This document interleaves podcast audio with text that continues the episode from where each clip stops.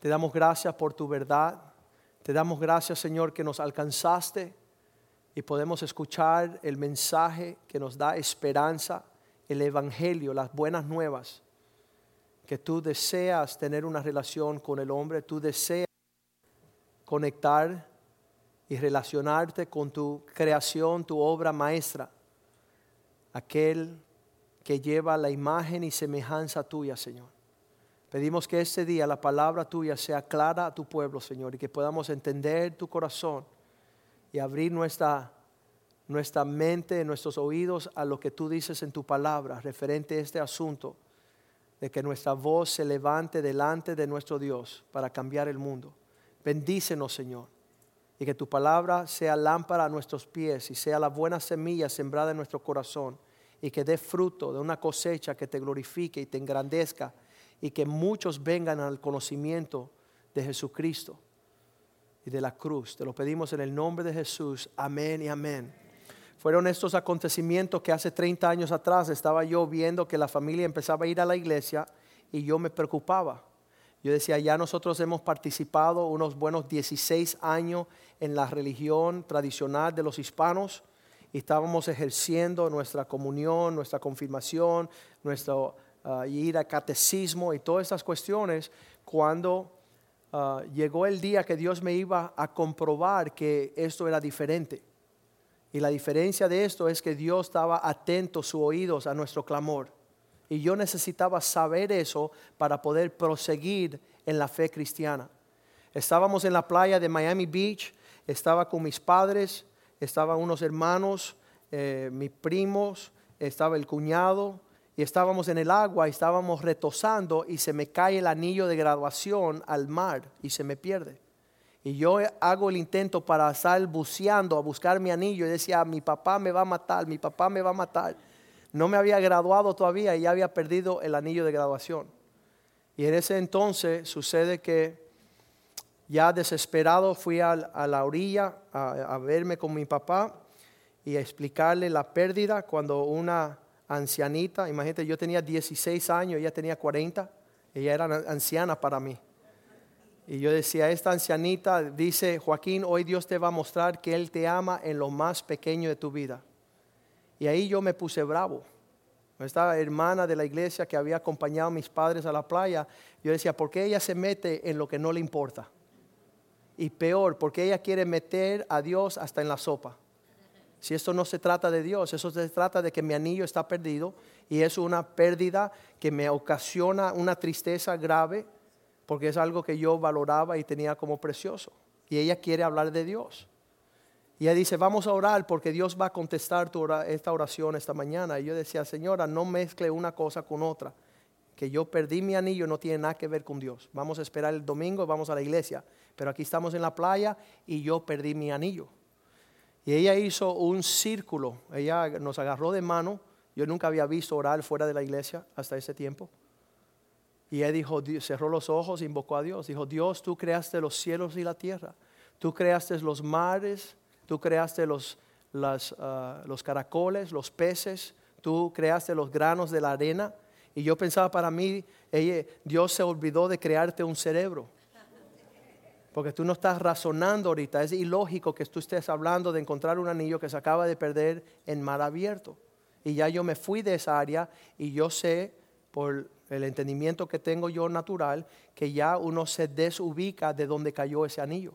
Y las olas van a tapar pronto con arenas este, este anillo. Entonces ella seguía orando y que ella se demoraba en esa oración y yo decía, ella se demora porque se está burlando de mí ella se está tomando la ocasión de mi pérdida para hacerme jarana de su orden religioso. Y yo decía, cuando ella despierte y abra los ojos, yo la voy a mirar y la voy a maldecir. Le voy a decir, mira, vieja, váyase al infierno con todo y su Dios. Porque yo estaba enojado que ella se burlara de mi pérdida. Y yo comencé a mirarla a ella y esperar que ella abriera los ojos.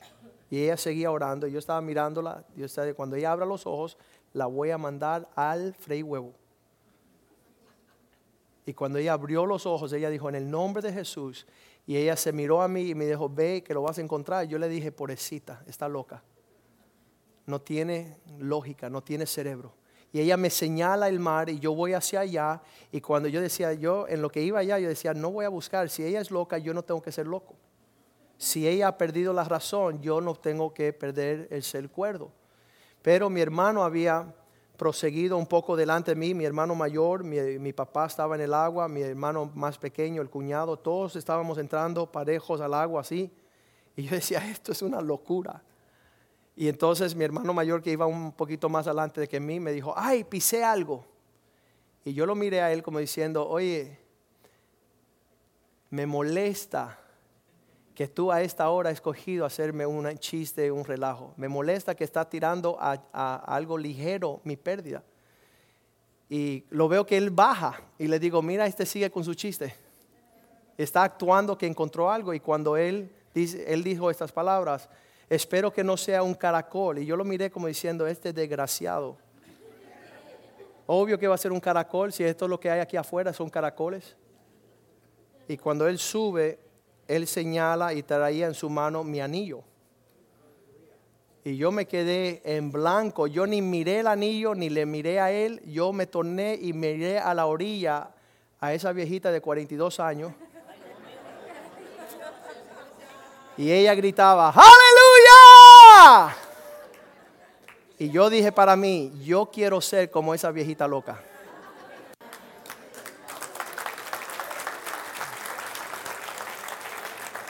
Yo quiero poder hablar con Dios, un Dios que me escucha.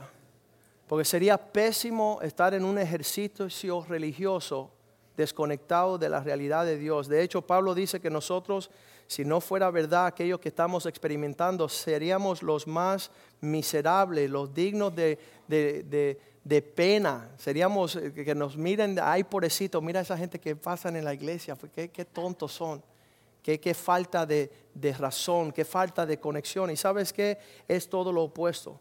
Nosotros estamos reunidos aquí hoy porque servimos a un Dios vivo. Un Dios que se da cuenta cuando nosotros estamos frente a Él aquí reunidos en su casa.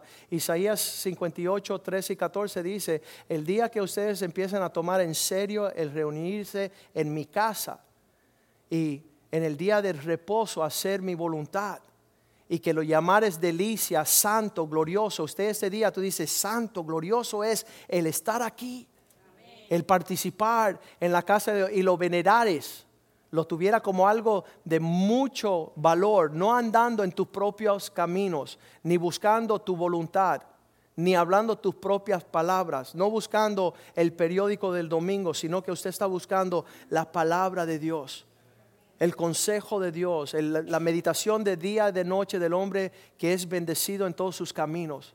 Dice el Señor, si nosotros regresamos a esa conexión, a ese ejercicio espiritual que agrada a Dios, versículo 14 dice, entonces te deleitarás en Jehová y yo te haré subir sobre las alturas de la tierra. Dios te subirá para que comieres de la herencia de su pueblo porque la palabra de Dios ha prometido, ha hablado esto. El pacto, el camino de nosotros no es de una religión, no es de una afiliación, una denominación. Es un Dios que está en los cielos prometiendo bendecir a aquel que lo tome en serio. Y de jovencitos nos enseñaron a tomar las cosas de Dios en serio. Uno de los padres espirituales de nosotros, Herman Wallenberg, está aquí con nosotros este día. Y nos enseñó nos enseñó a tomar las cosas de Dios en serio y pelear las batallas del Señor. Y sabes que es una bendición cuando el pueblo de Dios tiene hombres que toman a Dios en serio. Hombres que dejan huellas, hombres que dejan un legado de bendición y de paz. Y Dios desea que nuestro caminar sea un caminar con ese tipo de denuedo, con ese tipo de saber cuando alzamos la voz, Dios nos escucha. Y Dios no deja ahí en palabras tiradas en el piso, en el Isaías 59. Dios le dice al pueblo, ¿sabes qué? La mano de Dios no se acorta para no poder salvar. Dios no anda con inválido y, sin poder. Vamos a leer Isaías 59, 1. Dice, mis manos no se han acortado para no poder salvar. Yo no estoy inválido para no extenderme y alcanzarte y traerte a el rescate ni se ha grabado su oído. No tenemos que andar con, con palantes de, oído para poder escuchar, dice el Señor. Dios no es un Dios soldo. Muchas veces pensamos que sí, que Dios nos está escuchando. Este pueblo en Isaías 58 dice, ¿por qué ayunamos y no, nos, eh, no, no te das cuenta? ¿Por qué ah, afligimos nuestra alma y, y tú no has tomado cuenta? Y Dios dice, hey, yo no soy soldo y mis manos no son cortas para no resolver tu situación. Y entonces, ¿qué es el asunto? Y es de mucha pena y es por eso que muchas veces muchas personas no participan, es que piensan que Dios no escucha, que Dios no mira, que Dios no ve. Y Dios dice, sí, yo veo y yo sí escucho y mi mano no se acordaba. Pero versículo 2 dice, la forma que usted procede es vuestra iniquidades que han hecho una separación entre vosotros y vuestro Dios. Es vuestro pecado que has ah, ocultado de vosotros el favor para que yo no escuche.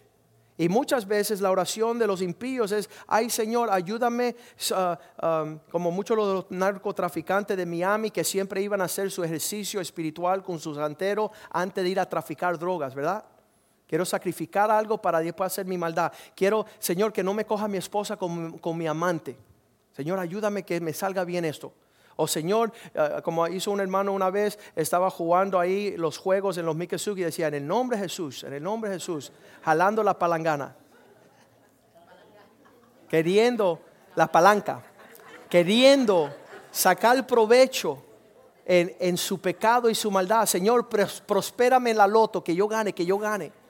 ¿Sabes qué? Una vez le dije a una señora, ojalá que no ganes porque vas a morir del ataque corazón de la sorpresa. Pero mucho de nuestra oración está torcido.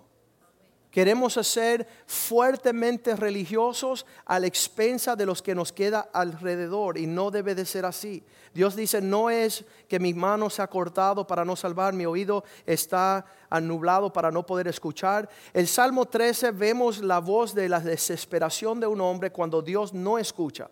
Y es lo peor que le pueda suceder a un hombre cuando está desahuciado del rescate y la salvación de Dios. Mira lo que dice el Salmo 13.1. Dice David, ¿hasta cuándo, Señor, me olvidarás para siempre? ¿Hasta cuándo esconderás tu rostro de mí? Versículo 2. ¿Hasta cuándo pondré consejo? Me voy a consolar yo mismo en mi alma, con tristeza en mi corazón cada día. ¿Hasta cuándo vas a permitir que esta circunstancia siga como enemigo mío robándome? Y acabando conmigo. Y esas voces caen bien pesado en ese sentido. Porque sabemos que Dios no es un Dios que no quiere acercarse a nosotros. La realidad de lo que vemos no es que Dios está lejos, que Él nos salva. Mira lo que dice Hebreos capítulo 1, versículo 1. Dice que de muchas formas y muchas maneras Dios ha continuamente hablado al hombre. Hoy día Dios te está hablando. Dios no se cansa de hablar. Y dice Hebreos 1.1, Dios, habiendo hablado muchas veces y de muchas maneras en otro tiempo a los padres por los profetas. Quisiera yo ver un video de tu vida, las veces que Dios ha tratado de alcanzarte con su salvación, alcanzarte con su prosperidad, alcanzarte con su sanidad, con el plan que tiene para tu vida, de darte un futuro, una esperanza, para darte una cosecha amplia de una administración de príncipe. El príncipe Moisés en Egipto, el príncipe José en Egipto. Hombres que Dios habían llamado, escucharon la voz de Dios y Dios lo estableció como líderes. ¿Y usted qué? ¿Dónde está Adán? ¿Dónde está Pedro? ¿Dónde está Juan? ¿Dónde está Esteban? ¿Dónde está Fichel? ¿Dónde está Patricio? ¿Dónde está Javier? ¿Dónde estamos? ¿Sabes qué? Necesitamos escuchar a Dios. Y ahí Hebreos nos dice, habiendo hablado muchas veces, de muchas maneras, a los padres de nosotros, a los profetas, y dice, y ahora en este tiempo, la voz de Dios está ampliamente hablándonos en los postreros días, nos ha hablado por el Hijo, este que constituyó heredero de todo y por quien asimismo hizo el universo. Ahora está hablando el que más manda, Jesucristo. Y Él no va a impedirse en que usted no escuche su voz a menos que usted está desconectado. Como dice allí Isaías 59, 2 dice, vuestra iniquidad, Vuestro pecado ha llevado que tú no escuches la palabra del Señor. Esta mañana estaba despertándome ayer, hace semanas, hace meses, puede decir, mi esposa me está pidiendo hacer una casita en el patio para guardar unas cosas. Y ayer nos animamos, unos hermanos y yo, hicimos una casita. Y esta mañana me estaba despertando y, escucho esto, dice, esa pieza que botaste es necesaria. ¿Cómo que esa pieza que boté es necesaria? Sí, sí, eso va para que las legatijas no entren. ¿Y quién me dice eso? No es mi sabiduría, no es mi entendimiento, es la bondad de un Dios que se preocupa por hasta las legatijas. Para que no entren, mi esposa, para que no le brinquen. ¿Sabes qué? Nuestro Dios es un Dios amoroso que está atento a hablarnos cuando nosotros estamos atentos a escuchar cada, cada palabra de su boca. Y nos habla en todas las maneras. Y sabes, muchas veces no hemos escuchado a Dios porque hemos caminado lejos de la instrucción de Dios. Estaba allí, primera de Pedro 3:7. ¿Qué sucede? El hombre que maltrata a su esposa, Dios impide sus oraciones de escuchar. Dice, vosotros maridos, igualmente vivir con ellas en una forma sabia. ¿Qué es sabio? ¿Qué es un hombre sabio? El que le da honra a su esposa. Honrándola como vaso más frágil, como coheredera de la gracia de la vida. ¿Para qué? Para que vuestras oraciones no tengan estorbo. Y cuando nuestras oraciones tienen estorbo, no somos prosperados de acuerdo al orden de nuestra creación. Dios dice, escucha a tu esposa para que prospere.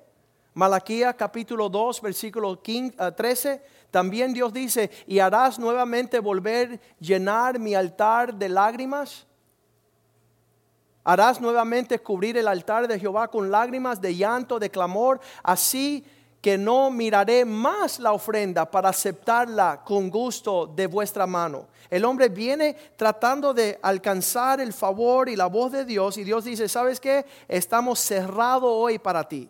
El negocio no está abierto y el hombre dice, ¿por qué no me escuchas? ¿Por qué no te escucho? Versículo 14. El hombre dice, más dirás, ¿por qué? Porque el Señor ha testiguado entre ti y la mujer de tu juventud, la cual tú has sido desleal, siendo ella la compañera de tu juventud, la mujer de tu pacto? Dios ha dicho, no tendré trato con hombre que maltrate su esposa. Y las hermanas dicen, Amén. Pero díganlo fuerte. Dios se preocupa abrir las ventanas de los cielos cuando nosotros tenemos un trato favorable hacia nuestra esposa. Y el hombre que se pare a contrarrestar y sus, uh, restar y, salirse del orden de Dios va a padecer, va a sufrir. ¿Por qué? Porque la palabra de Dios ha dicho esto. Un hombre amigo mío es uh, dueño de una agencia de carro, dice hace como cinco años atrás. Joaquín, hace tres meses no vendo un carro. Y yo le dije, el problema tuyo no son los carros. Y dice, ¿qué me estás hablando? El problema tuyo es tu esposa. ¿Cómo la estás tratando? ¿Qué tiene que ver los carros con la esposa? Pero él se echó para atrás diciendo, oh, me cogieron. Y yo le dije, preocúpate por cómo estás tratando a tu esposa, porque esa es señal directa de que la mano de Dios está en tu contra.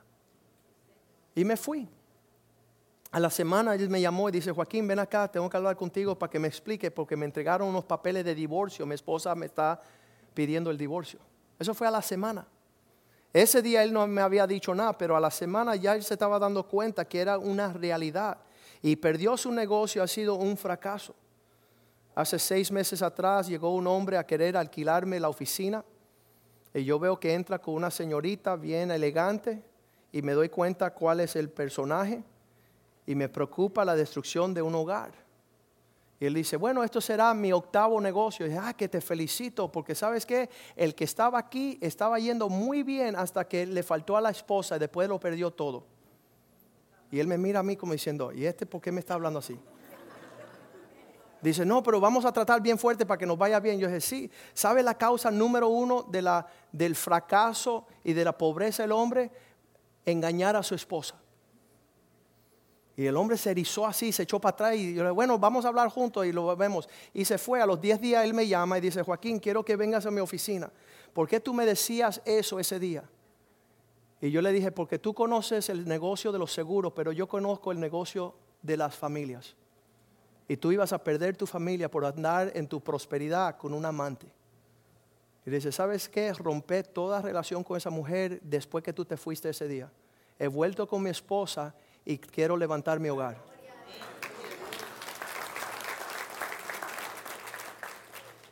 Son las palabras de Dios que nos lleva a poder tener esta relación con Dios. Sabemos en Primera de Reyes capítulo 18 está ahí Elías está peleando fuertemente contra Acab y Jezabel. Y él hace un trato con este y dice, y trae 450 profetas, Primera de Reyes 18, 19.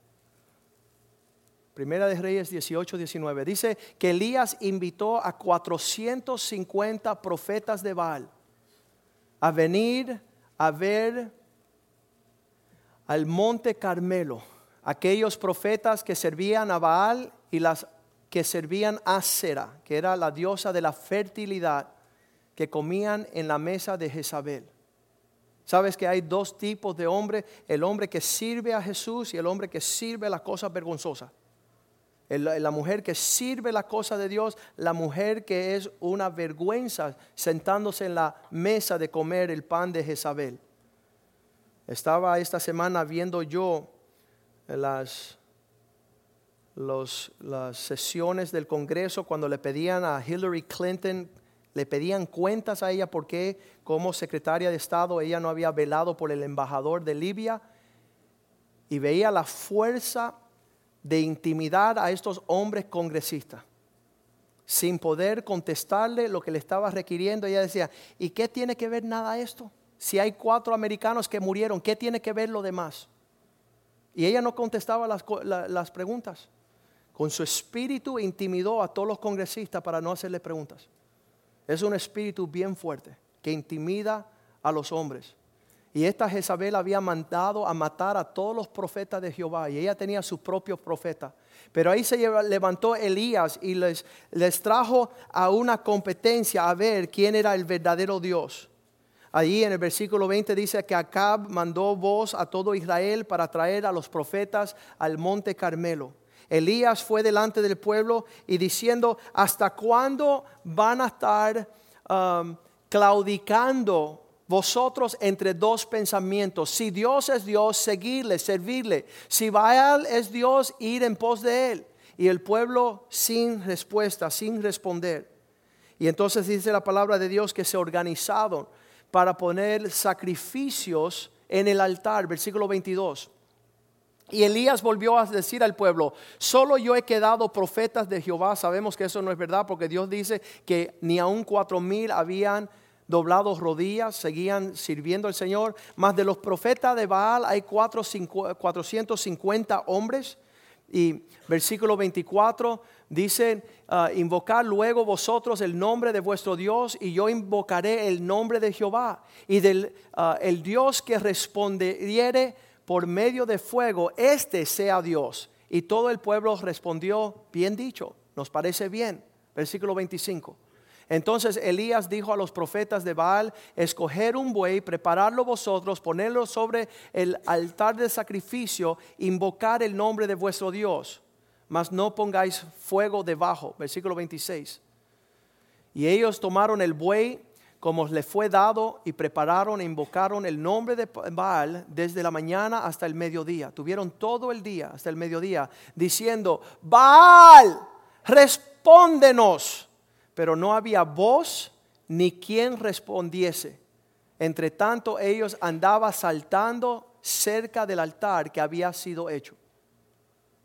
Uno de los misterios de la fe cristiana es que tenemos un Dios que se inclina a escuchar nuestros clamores. Que nosotros cuando estamos gimiendo, Él aún el gemido del cristiano, Él está escuchando.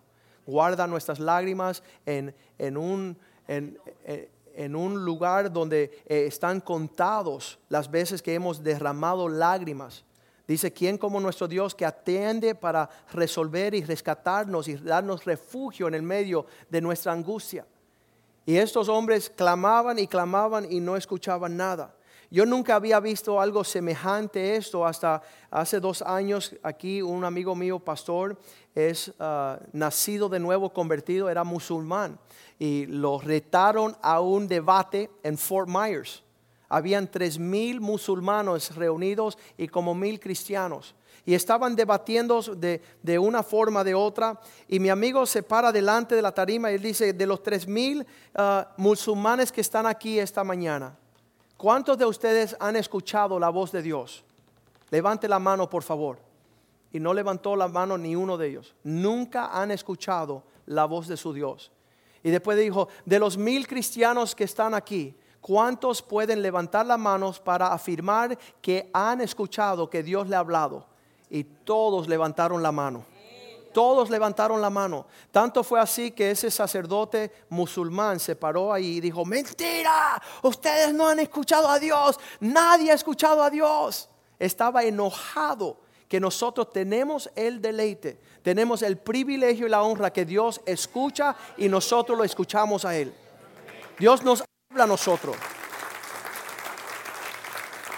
Dios nos habla a nosotros y hemos tomado eso en vano para no escucharlo bien y no poner por obra su palabra. Qué lindo fue que cuando estos hombres siguieron ahí, dice el versículo 27, hasta empezaron a lastimarse.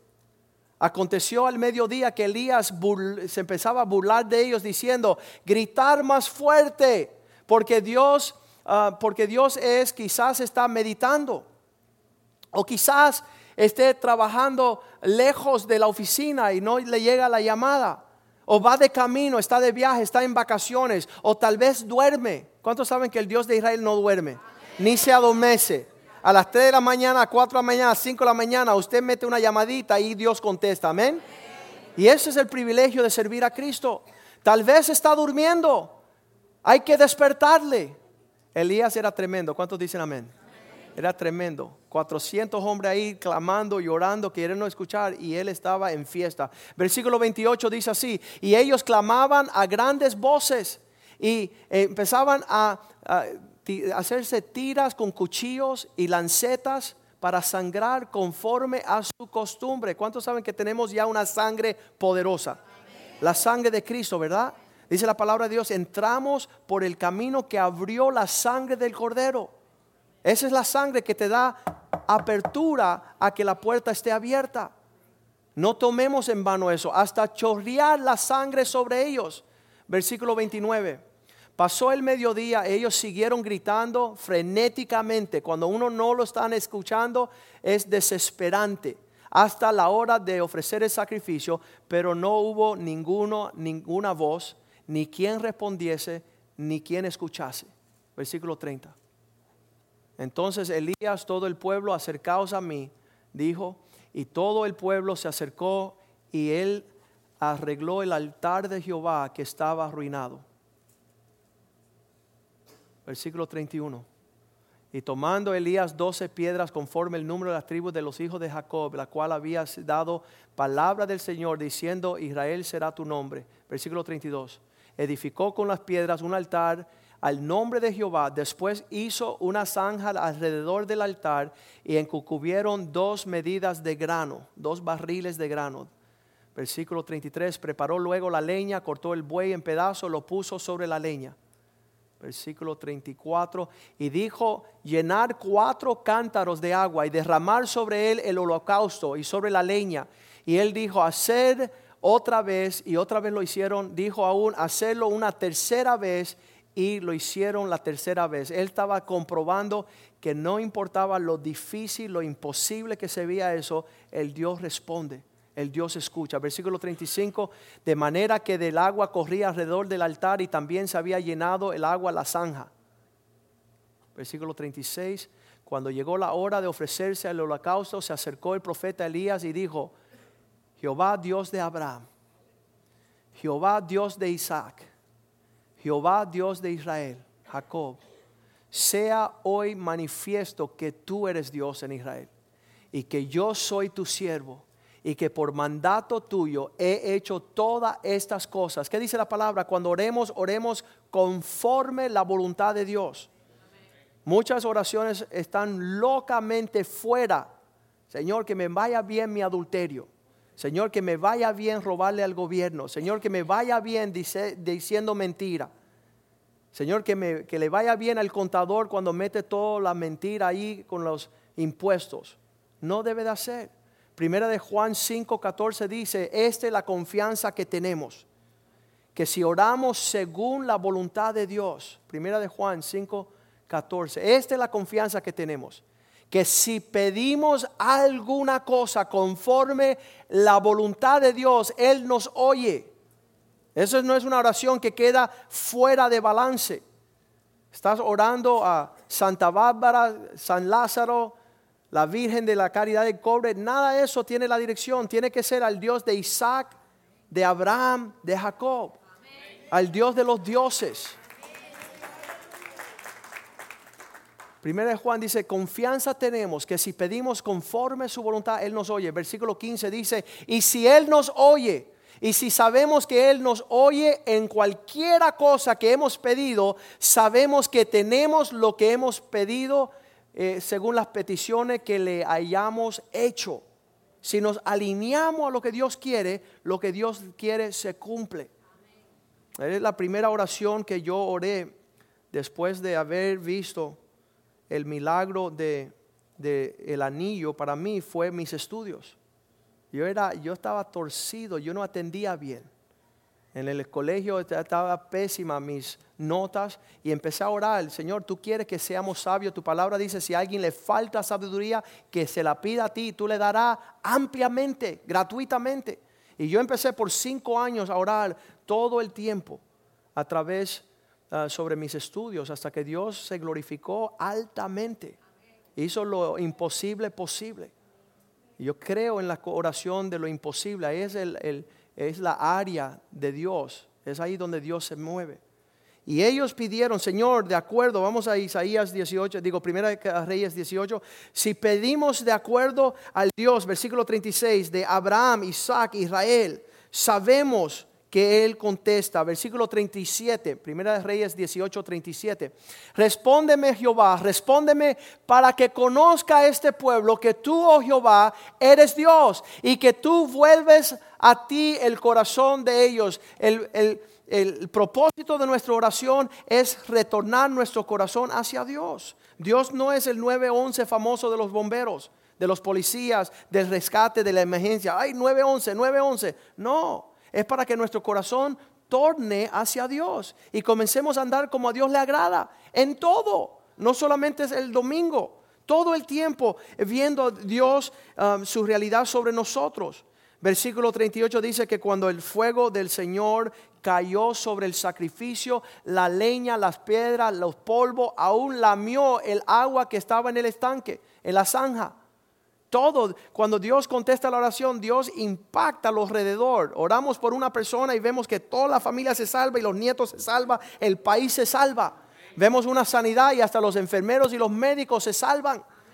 Nuestra oración son poderosas y nuestro Dios es más que poderoso, haciendo, dice, um, uh, contestándonos mucho más abundante lo que pedimos o esperamos por encima. Muchas veces no sabemos cómo orar, pero Dios lleva la oración a niveles grandes. Yo siempre digo, le pedimos a Dios un vaso de agua, Él no está preparado, para, Él está preparado para darnos un océano.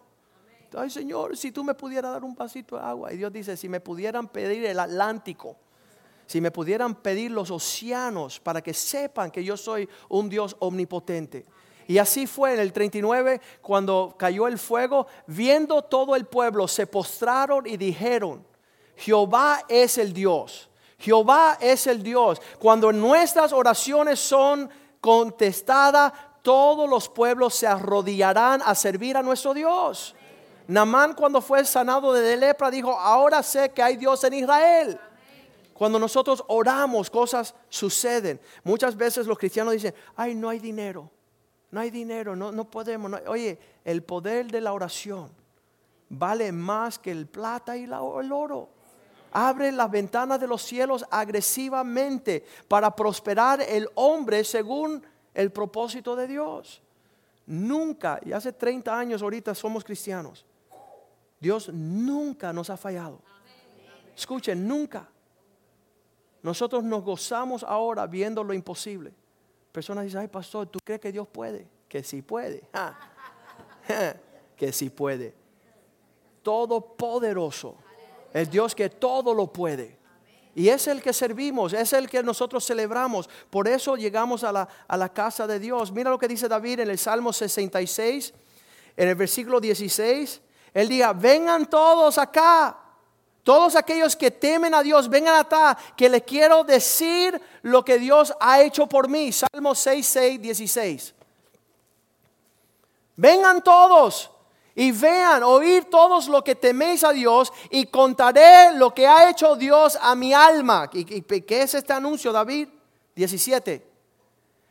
A él clamé con mi boca y fui, fue exaltado con mi lengua. Yo le alabé y le clamé. Versículo 18.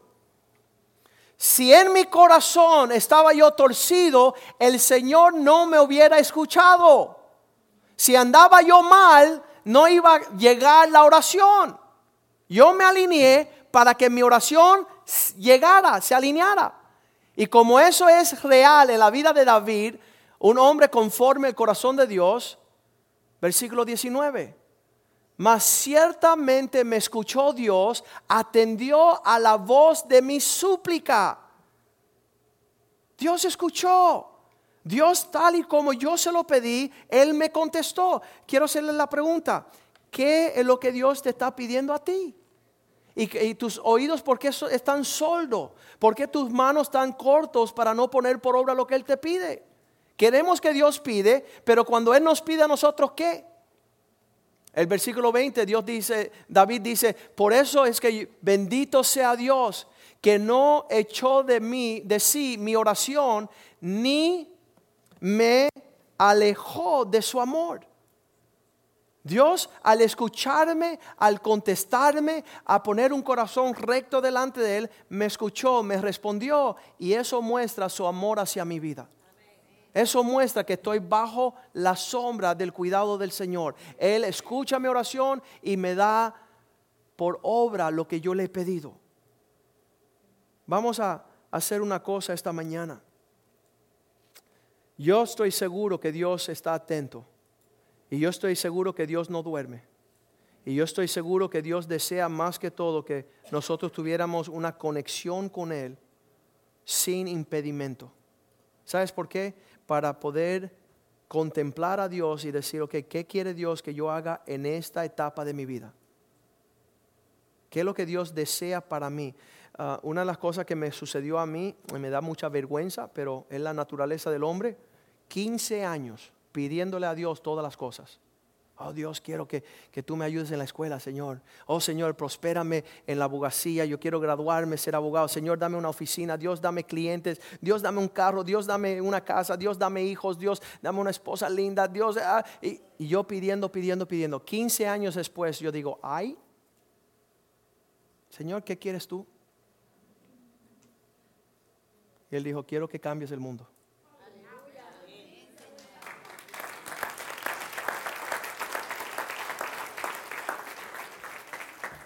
Ay, picarro, casa, le pedí hasta pelo.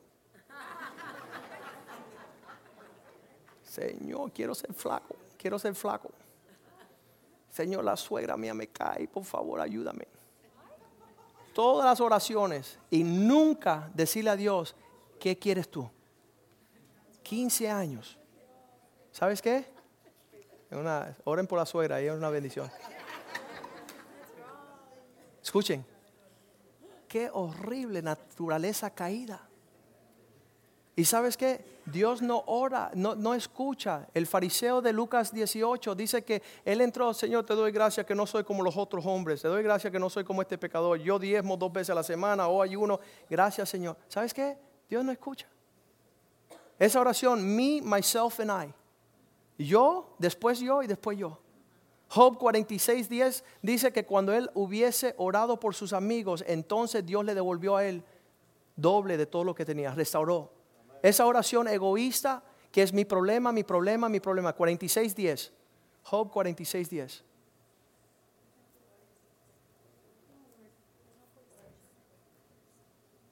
El último capítulo de Job, ¿cuál es?